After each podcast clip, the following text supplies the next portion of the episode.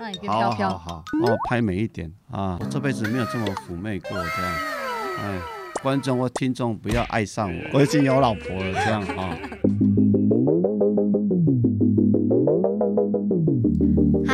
好，这里是病毒电台，我是主持人哎呦有嘻哈谢彩妮。今天呢，我很荣幸可以来访问到一位医师，嗯，这位医师呢是台南市立医院的李阳成副院长。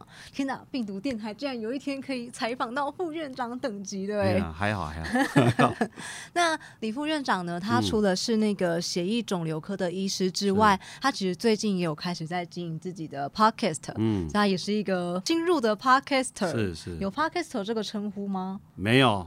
主要是稍微斜杠一下，因为看彩你做的太好了，所以我们要学一下，哎，然后那个李医师呢，他已经在就是诊间已经服务超过二十多年的时间了。嗯然后听说再过不久，其实就要满三十年了，是吗？这个是不想面对的事实。哎 我还年轻，有点都二十五岁。哎我懂，就像我也不想面对我已经三十岁的事实。嗯好，那今天呢，这一集就会想要来是采访，就是在这行医二十几年来的时间，整间发生过的一些事情，以及病友的故事。嗯那我们首先就先请李医师介绍一下你自己。好，美丽的主持人，还有各位病毒电台的听众，大家好哈。那我是李阳成医师。那我我自己除了是在医师以外，我也尝试一些新的东西哦。所以 p o c k e t 是试着想讲一些我门诊看到一些病友故事，其实很多的事情都可以讲。那因为门诊的时间相当的相当的仓促了，嗯可以给病人有时间，大概只有十几分钟。所以我也想说，有些时候是有一些故事的话可以分享。让病友可以多多醒思，其实这也是一个不错。所以我的初衷是希望，就讲一些故事，让大家有一些呃互动啊，或者一些想法。我自己之所以会想要分享这些故事，是因为我自己那时候，嗯。我是在二十六岁那年的时候确诊淋巴癌的。嗯然后我发现我在确诊离癌后，嗯，我会发现其实就算有时候我跟周遭的人分享，嗯。我心里觉得很难过，是。但他们其实也不一定可以理解身为病友的那个感受，所以才想说，哎，成立一个电台，然后让病友也有机会，跟自己的同温层发发声，这样这不错啊。因为我听我病友的回应啊，他们最讨厌听到两句话就是加油，我那么辛苦，你还叫我加油，只要同理心就好了，同理心就好。诶，那，医生，你那时候听到病友最讨厌人家跟他说加油，嗯这会不会导致你在诊间，就是在行医的过程中，其实会觉得那到底什么话可以说，什么话不能讲啊？因为我想有些时候就是换位思考啦。其实来在医院的过程中，有些时候最大的是一些病情的不舒服，嗯所以我们会尽量就鼓励他啦，尽量以正向的的方式去支持啦。哎、就是当然有时阵你得啊，甲安慰一下啊，甲 support 一下啊，吼，嘛是袂歹啦吼，是。诶，那请问李医师，你都是怎么样去告知病友他们确诊的事实？嗯嗯，因为我觉得我那个时候在所有的医病疗程，是我觉得其实最刚开始晴天霹雳的，就是在诊间被确诊、嗯自己得到淋巴癌第三期的当下。是那在那个时间，即使医生 support 我、嗯安慰我，我也会觉得、哦天哪，晴天霹雳，什么话都听不进去。是。那李医师，你这样子，呃，在接触这么多病友，你都会去怎么样宣判他们的病情？不要想宣判了哈，我想有些时候，因为台湾是属于家庭系统，有些时候一开始的告知对象不一定是病友本身，有些时候是家属，嗯他会很清楚说他的小孩或是他的家家人是怎么样一个 type 的人。就是经过沟通之后，我们就会告知病人本身。那同时呢，我们也不忘要让病人有一些，比如说要治愈啦，或是可以治疗，或者是有希望。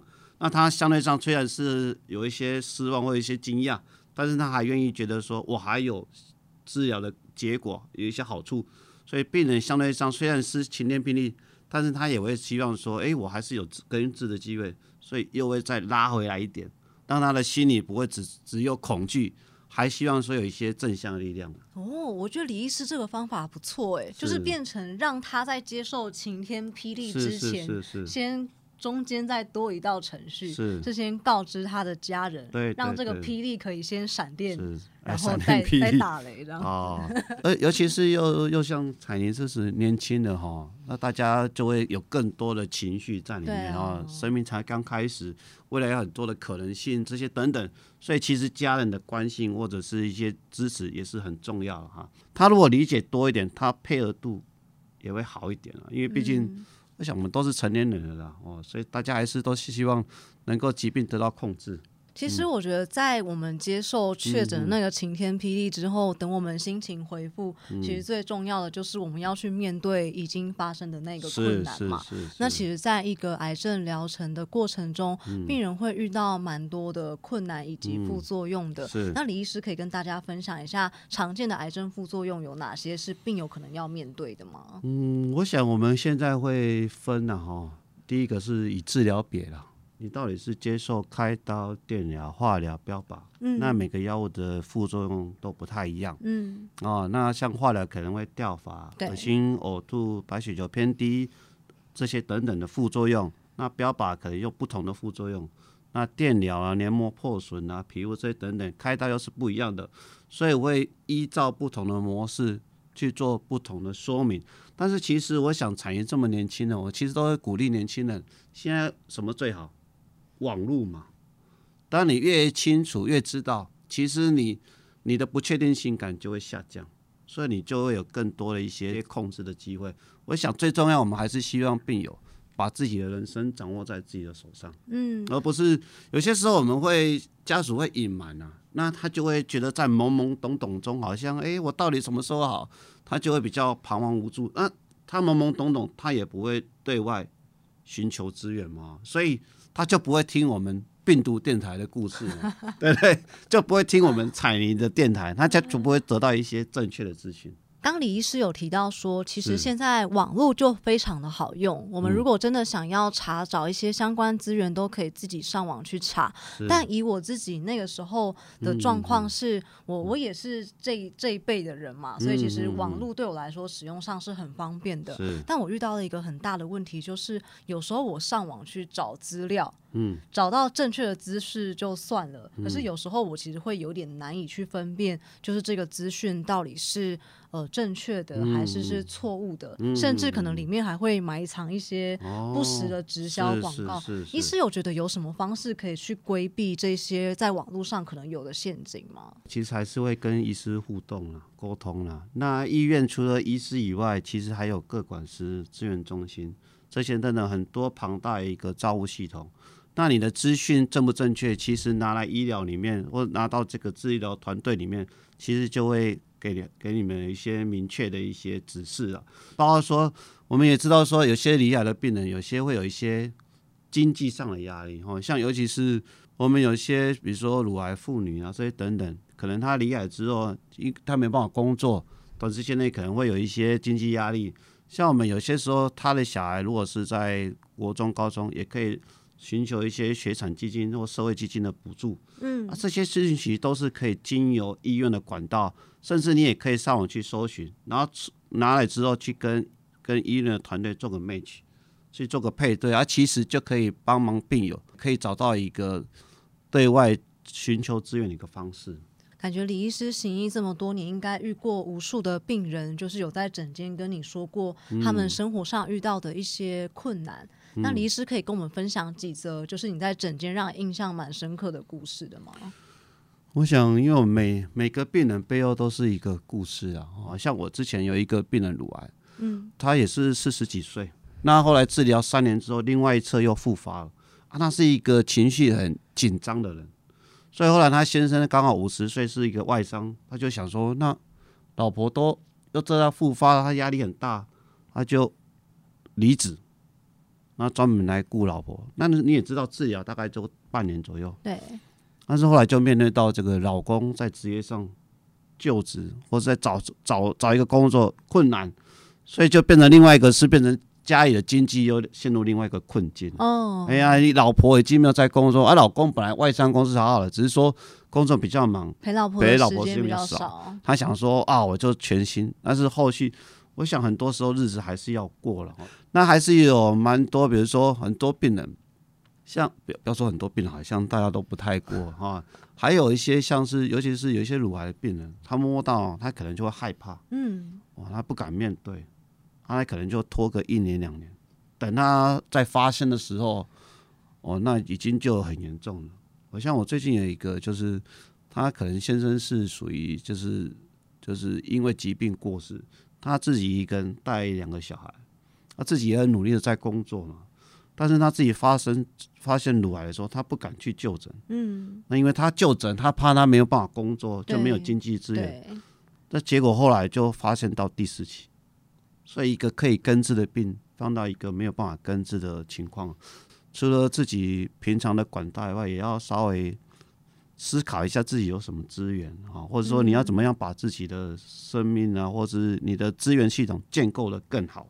那像这样子，在经济的方面，呃，可能会有一些些困难的病友的话，李医师会想要给他们什么建议吗？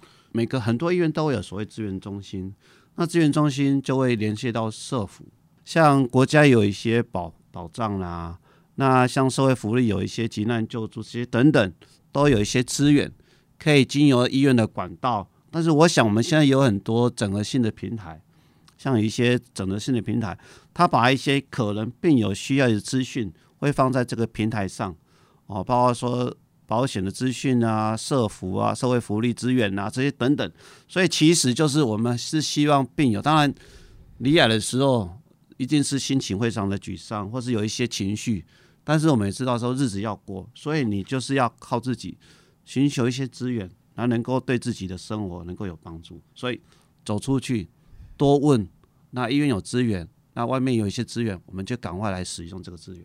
我觉得刚刚医生提到的那个整合平台还不错哎，因为像我自己那时候离癌的状况是，呃，初期我可能要在网络上找资料，虽然网络很万用，但也有可能会找到我觉得哎不一定那么正确，看了会有点怕怕的资讯。那再来是呃。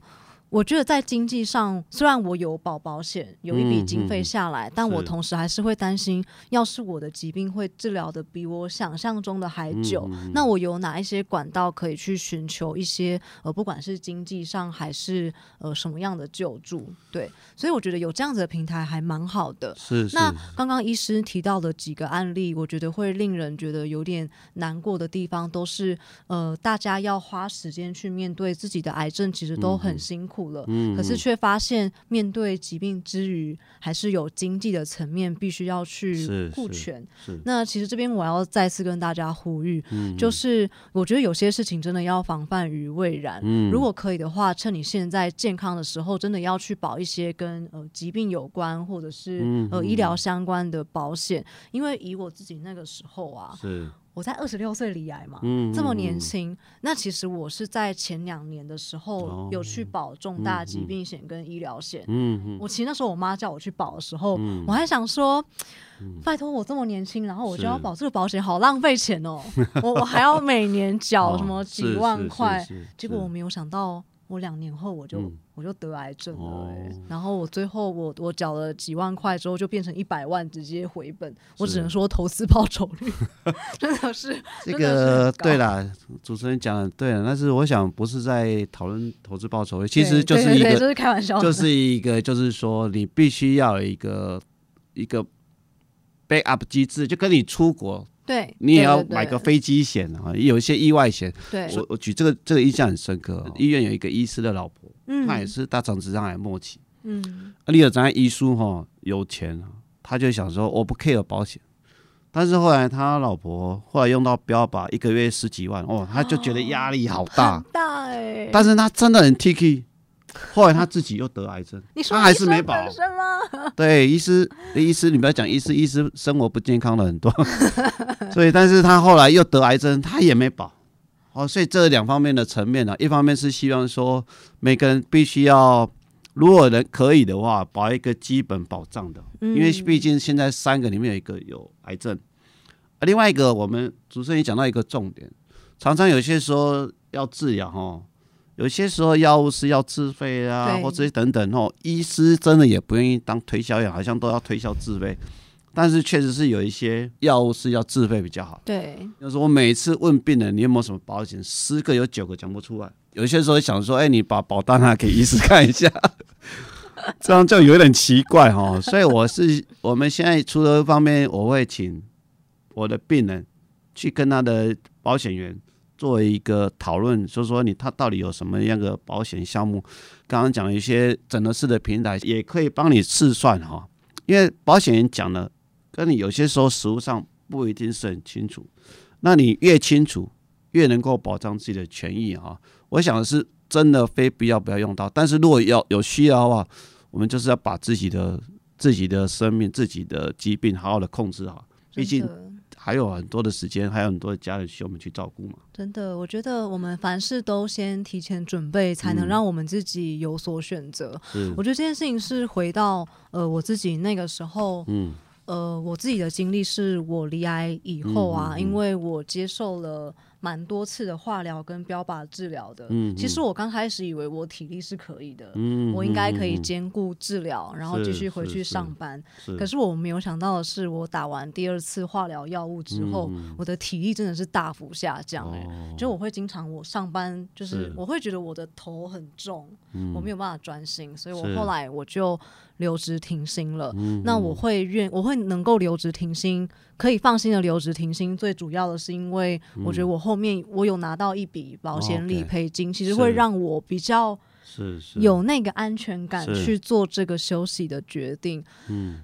但我觉得也不是凡事都这么顺遂，因为其实我自己后来因为我留职停薪太久，然后每当人资问我说啊你什么时候可以回来上班，我都始终说不出一个确切的数字，所以其实没多久之后我就被医院就是被迫哦，我不是被医院，我是被医院了，讲清楚，对，差点讲错，哪一间医院告诉我？不是 开玩笑的，没有，我就被更正，我就被我的前公司就是他们就逼我签自愿离职这样子。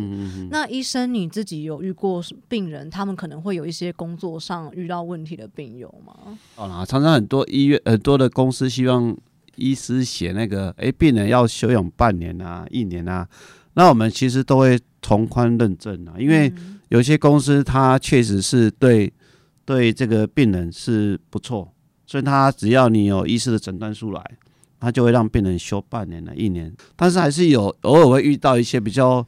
青壮年的十几岁学生，他因为他是属于劳力的哦，那因为他生病大肠癌肯定要治疗，那公司可能就没办法让他休那么久，嗯，最后就叫他要办这个自愿离职，离职，对对对对，但你也知道说，一旦办自愿离职之后，可能经济上可能就会受限了。不过这学生有些时候也需要。家属的支持了，平常也要存一点粮了哈。不是每个人都会离癌没有错，但我真的觉得提提前做好准备，然后在离癌之后，其实也不用这么慌张。除了会有像李医师就是这么专业，就是的医生在帮我们把关健康之外，我觉得其实我们也可以去盘点我们自己手上可以用的弹药跟资源有什么，有没有保险理赔，对，以及公司有没有办法就是请医生就是跟医生协助协调。去开个病假单，让双方都好过。那或是呃，可以使用刚刚医生提到的线上整合平台，那去从中找到适合的资源。那包括呃，我我自己觉得这个平台会很不错的原因，是因为我自己那时候刚开始上网找资料，会害怕。呃，资讯的正确性，所以我可能也会到网络上去参加一些病友社团。嗯，那病友社团上面就会有很多的病友分享，去帮我得到心理支持。